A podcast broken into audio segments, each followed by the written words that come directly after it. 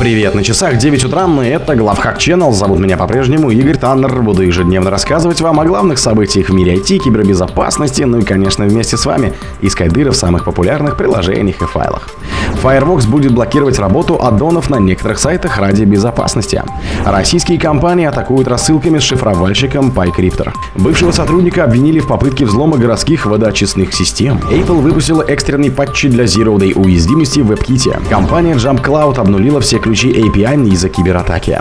Малварь Let's Calm переадресует звонки жертв в колл-центр хакеров. В Mobile Transfer патчат новую критическую уязвимость. На хак-форуме выставили на продажу данные Razer. Спонсор подкаста Глаз Бога. Глаз Бога это самый подробный и удобный бот пробива людей, их соцсетей и автомобилей в Телеграме. Firefox будет блокировать работу аддонов на некоторых сайтах ради безопасности. Разработчики Mozilla сообщили, что запуск некоторых аддонов на определенных сайтах может быть заблокирован новой функцией. Создатели Firefox объясняют, что это делается по различным причинам, в том числе и соображений безопасности. Мы представляем новую бэкенд функцию, позволяющую запускать на определенных сайтах только некоторые расширения, отслеживаемые Mozilla. Это делается по разным причинам, в том числе и соображений безопасности, сообщается в примечаниях к выпуску Firefox 115.0, вышедшему на прошлой неделе. Российские компании атакуют рассылками с шифровальщиком PyCrypter. Центр кибербезопасности «F.A.C.C.T.» предупреждает о массовой рассылке вредоносных писем, нацеленных на российские промышленные, транспортные и IT-компании. В письмах, перехваченных 9 июля автоматизированной системой защиты электронной почты, получателям предложили использовать приложение CryptoBoss для работы с криптовалютой и VPN. В сообщении злоумышленники рекламируют безопасный и полностью анонимный доступ по всем валютам, однако ссылка для скачивания безопасной лицензии на самом деле ведет на загрузку шифровальщика PyCryptor. Бывшего сотрудника обвинили в попытке взлома городских водоочистных систем. Бывшему сотруднику водоочистных сооружений в городе Discovery Bay, штат Калифорния, предъявили обвинение в умышленной попытке вызвать сбой в работе систем безопасности и защиты объекта. Судебные документы сообщают, что после увольнения 53-летний Рамблер Галла попытался удалить важные программные инструменты. До увольнения Рамблер Галла работал в частной компании из Массачусетса, которая по контракту Discovery Bay занимается управлением и обслуживанием городской водоочистной станции. С июля 2016 года по декабрь 2020 Галла занимал там должность специалиста KPI. Обвинительное заключение гласит, что еще во время работы Гала установил ПО для дистанционного управления как в систему своего работодателя, так и на свой ПК, что позволяло ему удаленно контролировать показания приборов и управлять электромеханическими процессами на объекте. Apple выпустила экстренные патчи для Zero Day уязвимости в WebKit. Разработчики Apple обнародовали RCR патчи, исправляющие новую уязвимость нулевого дня, которая затрагивает пользователей iPhone, Mac и iPad. В компании предупредили, что эта проблема, похоже, уже используется злоумышленниками. Напомню, что новый формат обновления Rapid Security Response, запущенный компанией весной текущего года, представляет собой небольшие заплатки, которые исправляют проблемы безопасности между входами плановых патчей. Также внеплановые патчи могут использоваться для противодействия уязвимостям, которые уже активно используются в атаках. Компания Jump Cloud обнулила все ключи API из-за кибератаки. Разработчики Jump Cloud, поставщика облачных решений для управления идентификацией и доступом, сообщили о продолжающемся киберинциденте, который затронул некоторых клиентов компании. В результате с целью защиты ценных данных в Jump Cloud были вынуждены сбросить ключи API всех клиентов, затронутых произошедшим.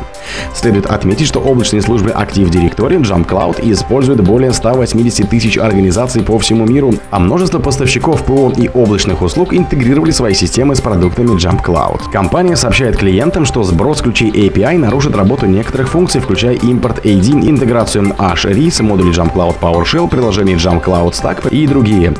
При этом разработчики уверяют, что сброс ключей проводится во благо клиентов, не готовы оказать поддержку всем, кому потребуется помощь в сбросе и восстановлении ключей API. Малварь Let's Call переадресует звонки жертв в колл-центр хакеров. Эксперты компании Fred Fabric изучили набор инструментов Let's Call, которые используются для голосового фишинга в Южной Корее. Интересной особенностью этих атак является то, что если жертва пытается позвонить в банк, Малварь перехватывает ее звонок и перенаправляет в колл-центр злоумышленников. Следует отметить, что впервые такие атаки на южнокорейских пользователей были обнаружены и описаны в лаборатории Касперского в прошлом году, и тогда эта компания получила название Fake Calls. После установки такого вредоносного ПО перенаправляет звонки жертв в колл-центр, находящийся под контролем хакеров. Там специально обученные операторы, выдающие себя за настоящих сотрудников банка, узнают конфиденциальную информацию у ничего не подозревающих жертв. В Mobile Transfer патчат новую критическую уязвимость. После того, как сотни компаний стали жертвами атак на Zero Day уязвимость Mobile Transfer, разработчики этого продукта для управления передачей файлов компании компании Progress Software пообещал регулярно выпускать пакеты обновлений, чтобы обеспечить предсказуемый, простой и прозрачный процесс исправления ошибок. Первый же такой пакет вошли патчи для трех уязвимостей, включая критическую. Пакеты обновлений для продуктов Progress Software будут распространяться на Movite, включая Movite Transfer и Movite Automation. Первый из них уже вышел и содержит исправление для критической SQL инъекции, а также для двух других менее серьезных уязвимостей. На хак-форуме выставили на продажу данные Razer. На хакерском форуме появилось объявление о продаже данных компании Razer, производящей игровое оборудование и периферию. Злоумышленники готовы продать якобы украденную инфу за 100 тысяч долларов в криптовалюте Monero. Сообщение о взломе Razer и продаже похищенных данных было опубликовано в минувшие выходные. Описание этого лота содержит многочисленные скриншоты файлов и папок, предположительно украденных с Razer.com. Я украл исходный код, ключи шифрования, базу данных, логины и пароли для доступа к бэкэнду на Razer.com и других продуктов. Я не трачу свое время на несерьезных покупателей, пишет продавец. Пока никаких официальных заявлений от представителя Razer не поступало, и в компании не сообщили о каких-либо кибератаках и утечке данных.